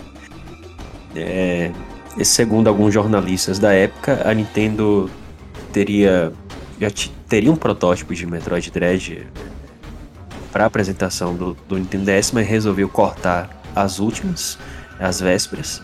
E, no entanto, a revista Game Info regi registrou na edição subsequente a E3 que Dread seria lançado já no ano de 2006, né? Demorou só mais um pouquinho. Agora aí você imagine a confusão de quem viveu na época, né? Que não havia nem sinal de um novo jogo Metroid na conferência da Nintendo, mas tinha uma revista lá revelando o jogo, o nome do jogo, Metroid Dread Nova Aventura 2D da Samus, e já com uma data de lançamento. Ninguém sabia se era erro, se era brincadeira ou se era realidade. Essa polêmica, ela só foi encontrar uma uma luz só foi ser mais clareada quando um jornalista da IGN confirmou que Metroid Dread de fato era real e que poderia ser revelado no ano seguinte. Mas ficou, a gente aqui... mas ficou é. claro o que aconteceu nessa época para o projeto ter sido anunciado, entre aspas, né? Citado, vamos dizer assim, citado e depois ter sido limado? Acho que foi mesmo é, questão de tentativa e erro, né? Eles acho que ainda estavam tentando encontrar. Aí o Sakamoto diz, diz muito isso na, nas entrevistas, que eles estavam é, imaginando como seria a história, que o jogo ainda não, não tinha entrado em, em, em fase de pré-produção e que ele só conseguiu é, é, visualizar mesmo como a história de Metroid Dread e os elementos de gameplay seriam realizados no logo depois de Samus Return, sabe? Mas enfim, a gente até já falou desse do Lion Robertson, que é um, um jornalista investigativo da indústria de jogos. É, ele fez uma investigação e ele é, conseguiu confirmar que de fato o Dredge ele começou a ser pensado em 2005 e que ele existia apenas como documento de design e ideias da equipe de desenvolvimento. É, uma das hipóteses preferidas para que Dredge não ter acontecido no Nintendo DS teria sido a dificuldade de encontrar uma desenvolvedora, né? Na época, a Nintendo Software Technology, que foi a, a empresa que fez Metroid Prime Hunters, ela, ela teria sido considerada, mas de fato não conseguiu iniciar o desenvolvimento. Segundo também o Lion Robertson, os desenvolvedores da NST que viram o, Metroid, o, o protótipo de Metroid Dread em 2019 disseram que o jogo usava um motor muito parecido com o de Metroid Fusion e que outras pessoas até disseram que literalmente parecia um porte de Metroid Fusion para o, o Nintendo DS. E quem jogou Metroid Prime 3 Corruption, acho que sabe um dos easter eggs mais famosos da história da Nintendo, que é, é um painel que pode ser escaneado com que você obtém uma, a seguinte mensagem, né? O projeto Dread está próximo às etapas finais de conclusão. Então isso aí reacendeu o, o, o debate sobre a existência de Dread. Em 2007, muitas pessoas esperavam que o jogo estaria próximo, né? Mas em todo caso, em, dois, em dois... Só demorou 13 anos, quase. É, desse 14, 14 anos. Que história, né? 14 anos. É, em todo caso, em 2008, o Sakamoto teria reiniciado mais uma vez o desenvolvimento de Metroid Dread. A Nintendo gosta de reiniciar Metroid, né? Né? É, é incrível. E nessa segunda tentativa de reiniciar o Metroid Dread, né, essas fontes da NST disseram que o, o Metroid havia até abandonado o subtítulo de Dread e só se chamava Metroid, né? Então é, é, é, possível até que exista um, um outro protótipo de Metroid abandonado na Nintendo, né? Precisando de mais um É. Giga Leak pra gente ver o que, que era esses Metroid Dreads. É, ma- mais o Giga Leak. Enfim, o próprio Yoshio Sakamoto confirmou que Dread teve pelo menos essas duas tentativas de desenvolvimento e que na segunda vez o jogo tomou um rumo completamente diferente do primeiro. Na geração, enfim, do Nintendo 3DS, o desenvolvimento de Metroid Dread não foi retomado, mas o portátil da Nintendo serviu para criar um ambiente de desenvolvimento necessário para que ele se tornasse a realidade. É, a Mercury Steam, né, ela desenvolveu Castlevania Lords of Shadow e Castlevania Lords of Shadow Mirror of Fate para o Nintendo 3DS. Depois ela também fez o Lords of Shadow 2, sendo que o, o primeiro Lords of Shadow foi o Castlevania com o maior sucesso comercial da história, né? Só que o contrato com a Konami chegou ao fim e foi numa época que a Nintendo estava procurando desenvolvedoras para um novo jogo da série Metroid, né? Na- Naquela geração do, do 3DS e do Wii U, por incrível que pareça, a Nintendo já estava querendo dar um rumo diferente para a franquia. Só que a Retro Studios não podia atender a, a Nintendo porque ela estava ocupada com Tropical Freeze e com um jogo que não deu certo depois de Tropical Freeze, passando por um período de crise intensa. E a Nintendo começou, assim, vamos dizer, licitar quem seria a, a desenvolvedora de. as novas desenvolvedoras de Metroid 2D e 3D. Então apareceram, assim, dois candidatos. O que é irônico é que a- um dos candidatos foi a Next Level Games, que apresentou um protótipo de Metroid 2D, que foi rejeitado pela Nintendo, e depois eles entregaram o Metroid 3D, que foi Federation Force. Eles erraram o E a- projeto que tem que cancelar. Pois é. E a Mercury, e a Mercury Steam apresentou um protótipo de um Metroid em primeira pessoa pro Wii U, que não foi aprovado pela Nintendo. Caramba. E mais tarde o que aconteceu? Eles fizeram o Metroid 2D. Inverteram. Invertiu. se, to- se tivesse ajeitado direitinho, todo mundo tinha, né? Efeito É. Metroid. Talvez a gente teria agora jogando um Metroid 6 e a gente teria jogado um Metroid 5 há um tempo atrás. Pois é. Tinha, que- tinha que estreitar a comunicação da Mercury com a Next Level Games, né? É. Mas enfim, olha só. É, a Mercury não conseguiu aprovar o, o Metroid 3D dele pro Wii U. Acho que na época eles chegaram a anunciar no LinkedIn que estavam contratando pro, pro Metroid em primeira pessoa. Mas teve essa história aí, se eu não me engano, pra ter, ter uma ideia. Mas enfim, eles não conseguiram, só que o Yoshio Sakamoto, naquela oportunidade, é, ele já tinha. Ele, ele jogou o, o Castlevania Mirror of, of Fate, gostou do jogo e sentiu até um clima assim, né? Segundo ele, que tinha uma pegada mais de terror e tal, e tava coincidindo com a, a ideia, a perspectiva que ele tinha para Metroid.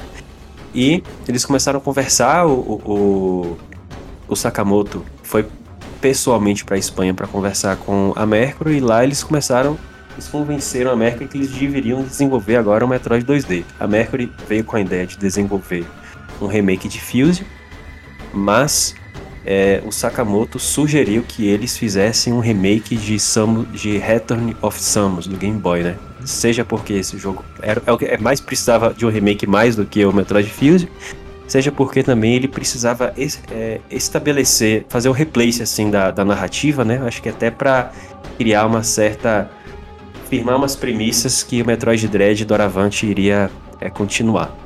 E até você ficaria um pouco estranho, né? Você fez o, o remake do primeiro Metroid, né? O Zero Mission, que é o primeiro, o primeiro remake, e depois você pula pro Fusion, né, Ted? Tem dois jogos aí no meio que precisariam passar por esse processo de remake.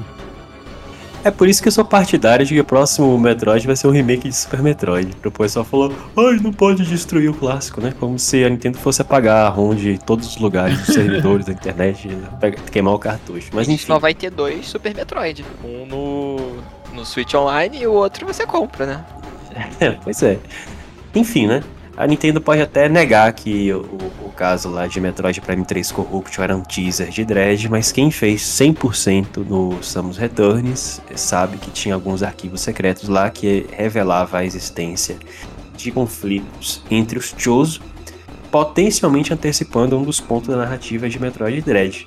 O, o Samus Returns, né, ele construiu essa nova ponte, foi um jogo que fez um, um sucesso comercial relativo, mas é, foi muito bem Saiu recebido. muito no final, né? Ele saiu muito no final ali da vida do 3DS, né? Pô, e achei, que na, a- acho que a partir de 2017 o pessoal já tinha guardado, já tinha colocado os, os 3DS tudo dentro da gaveta. Uhum. A coitada da, da, da Alpha Dream, né? Aquele, o, o último Mario RPG que eles lançaram foi, foi o jogo do Mario menos vendido desde o Virtual Boy, pra você ter uma ideia, né? Tanto é que a empresa depois faliu. Mas enfim, mesmo assim, eu acho que a Nintendo levou em consideração a situação do 3DS da época. Acho que, segundo o VG Charts, ele vendeu mais de 500 mil unidades.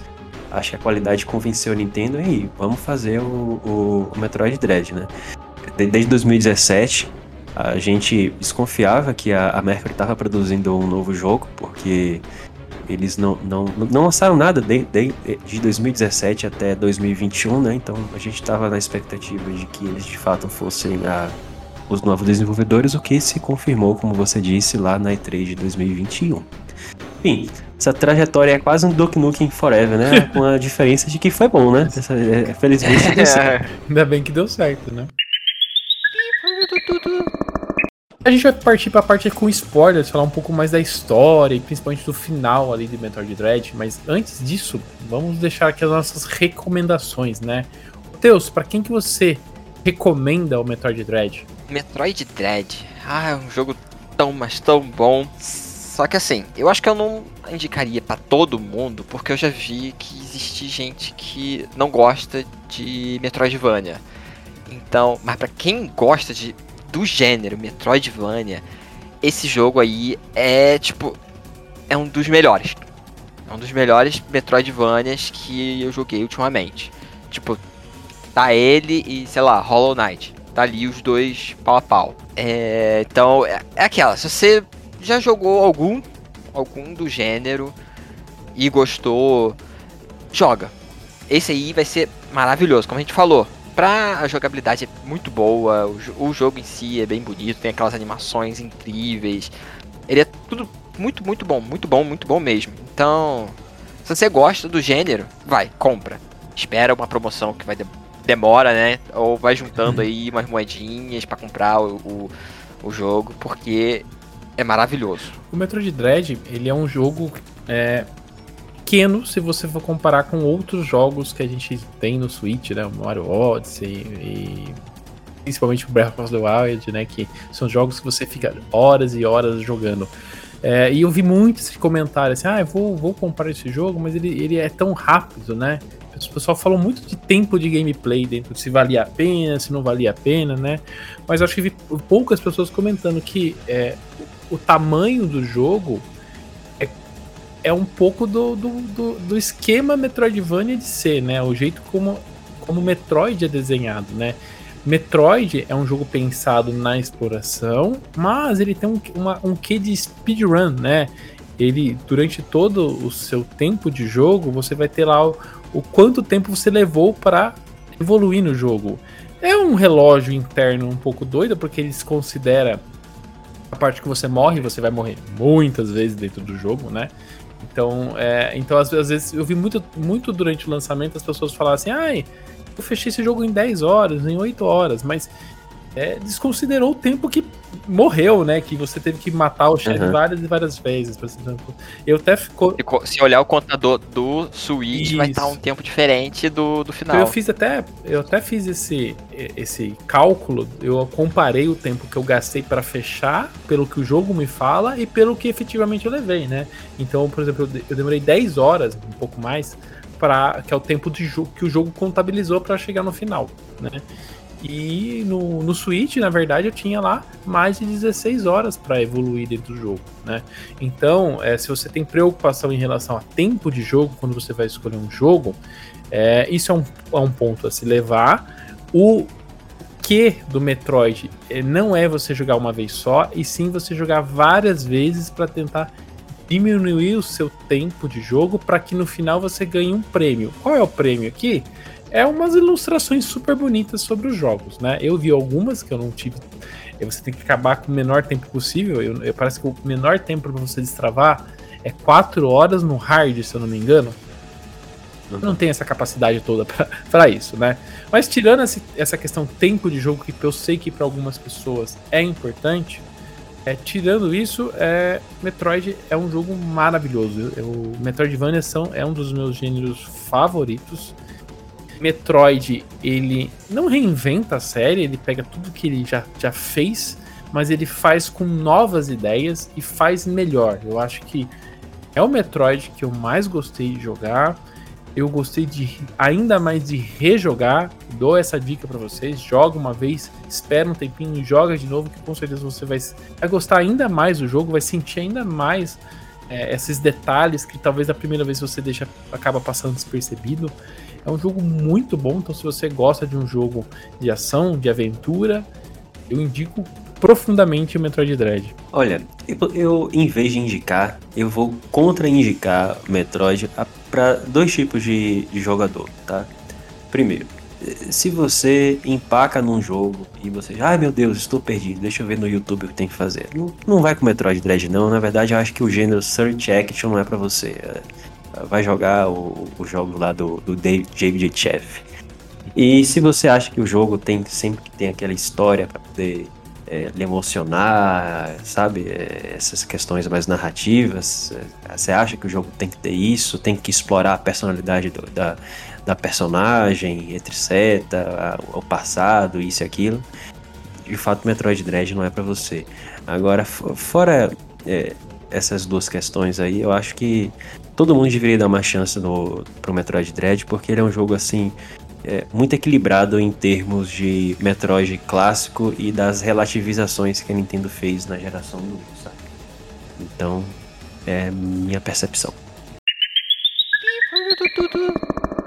Partindo agora para a parte de spoilers, se você está aqui agora é por sua conta e risco que a gente vai se aprofundar ali mais para a parte final do jogo, né? Eu queria fazer uma pergunta inicial aqui, ô Júlio. É, a gente tem um inimigo que a gente tem que enfrentar para a gente pegar um poder para matar os M's. É a Mother Brain azul aquela lá? Pois é, é, é a mesma pergunta que se faz em relação ao, ao Kraid, né? Se é o Kraid mesmo ou se é uma experiência genética que, ele- que fizeram com ele. Quando eu vi lá, a, a- a referência à Mother Brain pra mim foi muito óbvia, né? Agora, se é ela, excelente pergunta. Eu acho que era um experimento dos shows de, de replicar a Mother Brain, né? Pra poder. Uma cópia Ah. menor, né? É, uma cópia menor. Então, né? porque aque- aque- aquela, aquele, aquele brain azul ali, ele tá gerando energia que controla o M, pelo que eu entendo, assim, né? E, Uhum. e a sala que você tá enfrentando, ele emula um pouco a batalha com a Mother Brain. Então Isso. solta aqueles círculozinhos, tem um- uns raiozinhos, Uhum. então ele, ele emula muito é, a Mother Brain. Só não tem a lava, né? Não tem, exato, né? Só isso. É, é uma batalha mais simples, repetitiva de novo, né? Que sempre é meio igual, assim, não tem. Ela não cria braços nem pernas, é sempre igual. É, mas beleza, é, mas eu achei uma referência legal, mas ao mesmo tempo no- jogo não se fala nada se é ou não é, fica bastante em aberto. Você também comentou que essa parte do Kraid, eu ia perguntar justamente isso, se tinha alguma teoria da conspiração em relação ao Kraid estar no jogo, né? E até pensei, quando eu, eu vi os trailers, se o nosso amigo Ridley não ia aparecer também, né? Porque é, é outra figurinha, Oh, né? Sempre tá aparecendo. né? Exato, exato. Mas ele não aparece. Eu, e eu falo ainda bem, né? Porque senão eu acho que ia ficar muito cansativo. É. Olha, tu- duas coisas bacanas que não, não, não voltaram.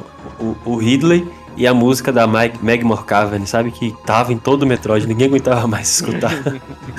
Mas em, relação à história, a gente até tem um podcast, o 39, que a gente já falou muito da- do que aconteceu nos jogos passados até chegar no Dread. Mas basicamente, para resumir, resumo rápido dos eventos, basicamente a Samus estava por aí matando o Metroid e depois ela tava matando o Parasita X, não é isso, Jú- Júlio? É, Justamente. Perfeito resumo.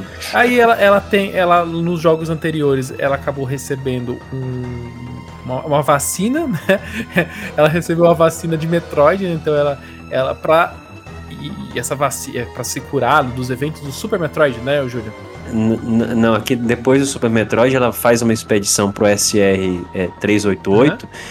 Como ela já tinha dizimado grande parte dos Metroids, é, desestabilizou o ecossistema e os, os parasitas X começaram a se proliferar.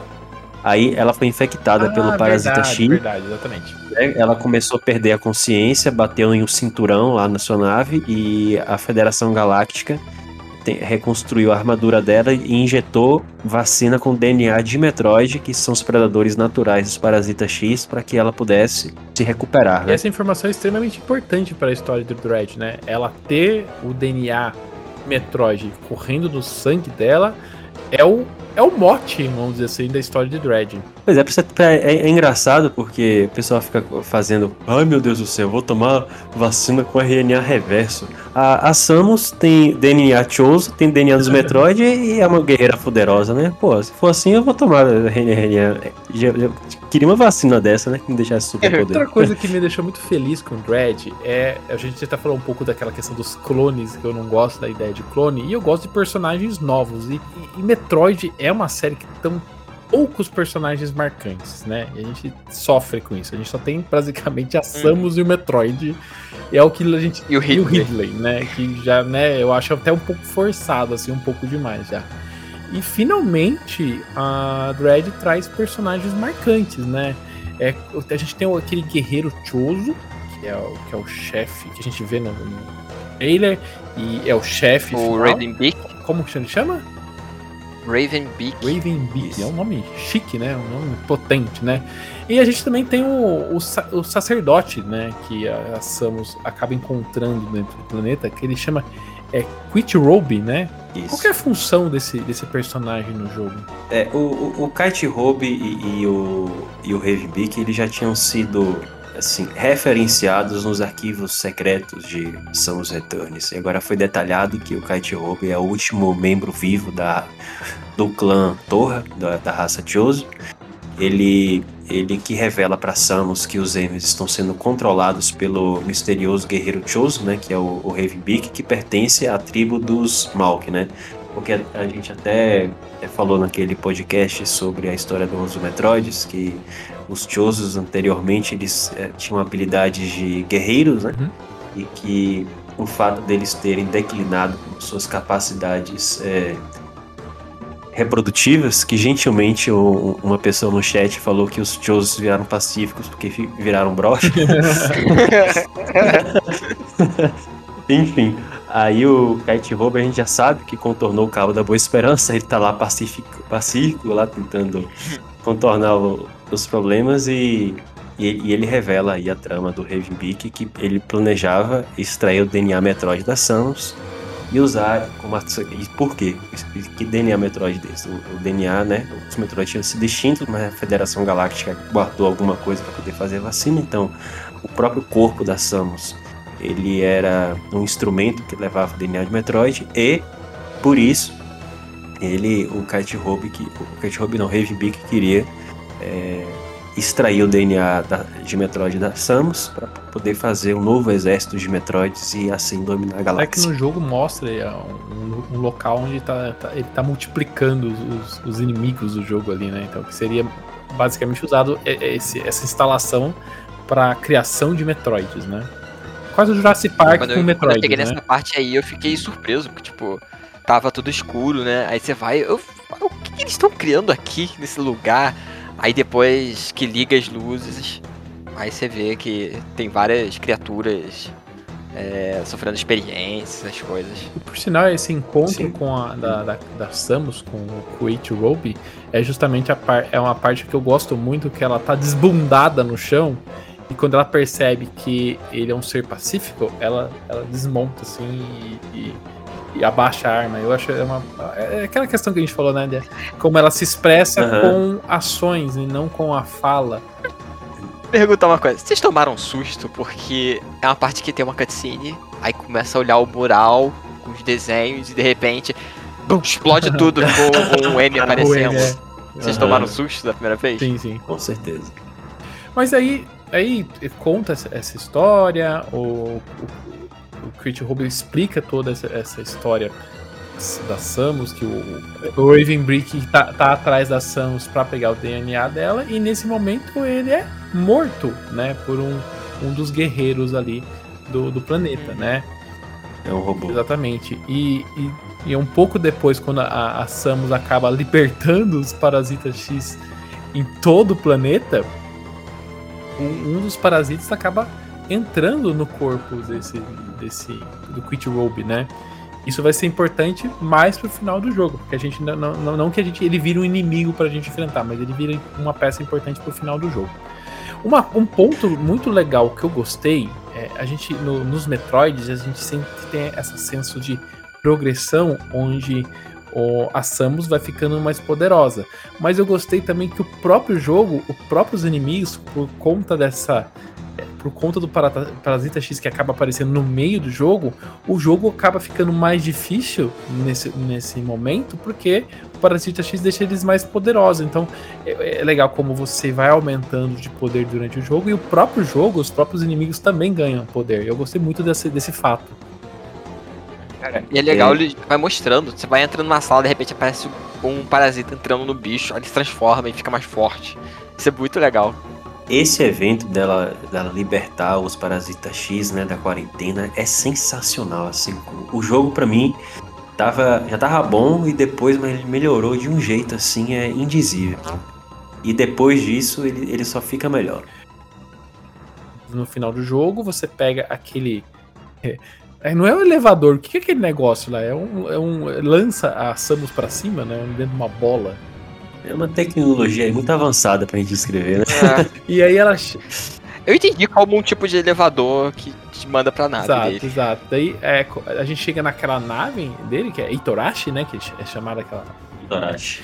Eu, eu senti ali que faltou ter um ambientezinho ali pra gente explorar. Não sei se vocês sentiram um pouco disso também. A gente podia ter um pouquinho, algumas salas ali dentro ali pra, pra gente explorar a nave, mas basicamente a gente chega lá, já sobe pro, pra enfrentar o Raven Mas antes disso, a gente tem que ele fala que o, o DNA Metroid da Samus ele tá ficando cada vez mais ativo, cada vez mais ativo. E as últimas batalhas dentro do jogo, você percebe que ela tá emanando um poder da mão, né? É, tanto que ela derrota aquele último M, né? É, ela drena a energia do M. Exato, ela começa a drenar os, os poderes. Na verdade, ela tá, é, até falei no momento da abertura da esponja, né? Ela tá o tempo inteiro absorvendo, absorvendo poderes, né? Esse jogo. Ela tá igual um Metroid. Exatamente. Que tá voando por aí e vai sugar a energia de tudo ser vivo é, que o aparece. ponto, esse é o Ela- ponto que eu achei fantástico. A gente fica dizendo assim, ah, mas por que esse jogo chama Metroid? Ah, não, porque o primeiro jogo tem um inimigo e tal. Acabou virando que. E agora o, Metroid é, é- Agora você pode chamar de a Metroid, Exato. né? Perfeito. Exato, a gente. Exatamente. O Sakamoto acabou transformando a própria heroína no nome do jogo, assim. Eu ach- achei essa sacada muito legal. E o, quem fala isso é o próprio Ada, né? Ele, ele, a hora que ele falou isso, eu, eu- eu falei assim, meu Deus, eu dei uns. Eu pulei um pouco do, do sofá sobre isso, né? Mas aí chegando. Agora, agora vai ser difícil o Link se transformar em Zelda. Exatamente. Mas aí, vou- indo pra última batalha, que é, que é o ponto que eu tava. eu tenho um pouco em dúvida. E a gente tá conversando com o Adam. Ele dá uma instrução pra Samus que ela tem que. Agora ela tem o poder, né? Ela tá super poderosa e que ela tem que seguir é, todas as ordens que o Adam está dando, né? E a, e a Samus, ela só age naquele momento e atira no painel. Quando ela atira no painel, é o Ravenbeak que tá atrás. A minha pergunta é o seguinte: o tempo todo do jogo o Adam era o Ravenbeak ou não, né? É, é, esse foi só nesse momento que o Ravenbeak está controlando. Isso eu não consegui entender jogando. A minha hipótese é que, de fato, é, foi o Ravenbeak. É, acho que é o que tem mais evidência, na verdade. Não sei, não sei se, é, se é pacífico, mas que o tempo todo era o Ravenbeak se passando pelo Adam e quer, conduzindo a Samus para que ela pudesse enfrentar desafios para poder despertar na totalidade esse DNA Metroid para depois ela servir, né, para para extrair o DNA dela.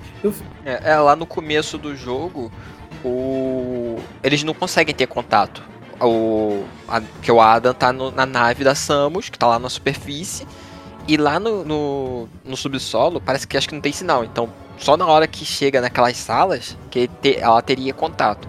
Aí eu acho que meio que o Ravenbeak já tipo corta o sinal e, e fica se passando por ele. Agora, é, eu, eu para mim eu, eu, não tive dúvidas de que era o tempo todo esse Adam era o tempo todo o Ravenbeak. O que eu fiquei intrigado é o Adam de Metroid Fuse ele dá umas ordens muito hard para Samus eventualmente, né?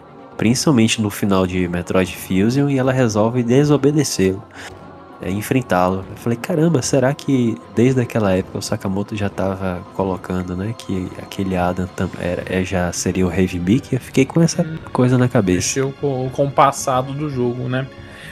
Eu, fiquei é, com essa dúvida, é. Júlio. Eu vou até pular um pouco, um pouco da, da batalha final do Raven Beak, mas a gente já volta nela, porque mais no final, é, o Adam dá uma instrução na nave, né?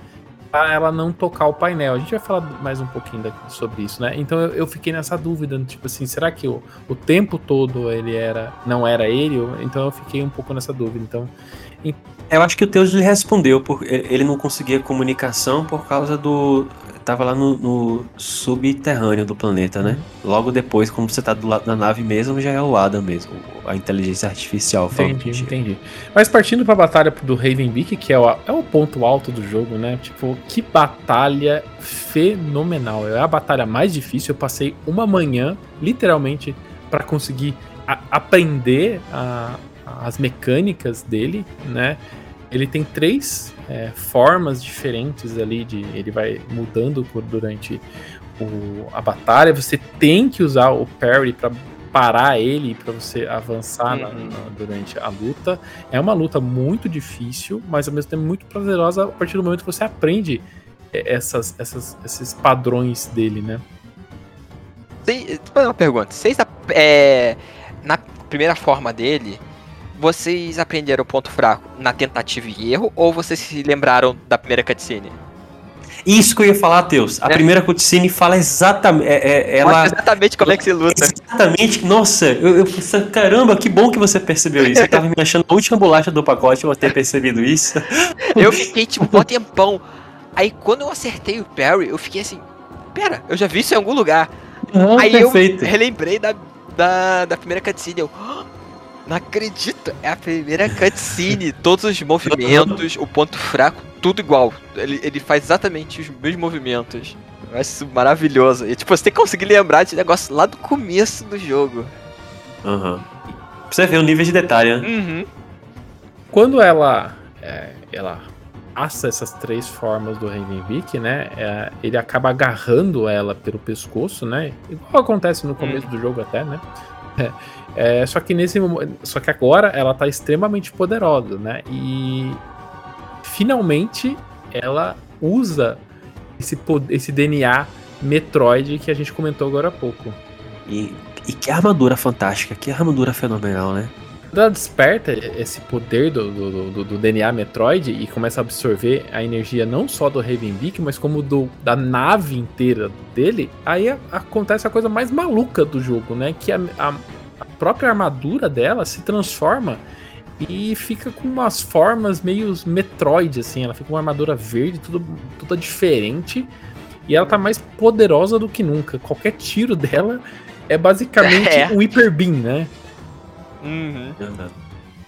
Também o Ravenbeak, ele acaba caindo no, no, no planeta. Ele é dom, tomado por um parasita X, né? Você fala, fica hum. imaginando, ferrou, né? Agora eu vou ter que fazer mais uma luta, mas a Samus tá num nível tão poderoso, tão poderoso, que basicamente ela atira no, no, no Ravenbeak versão monstruosa e acaba, né, dizimando o, aquela, aquela mutação.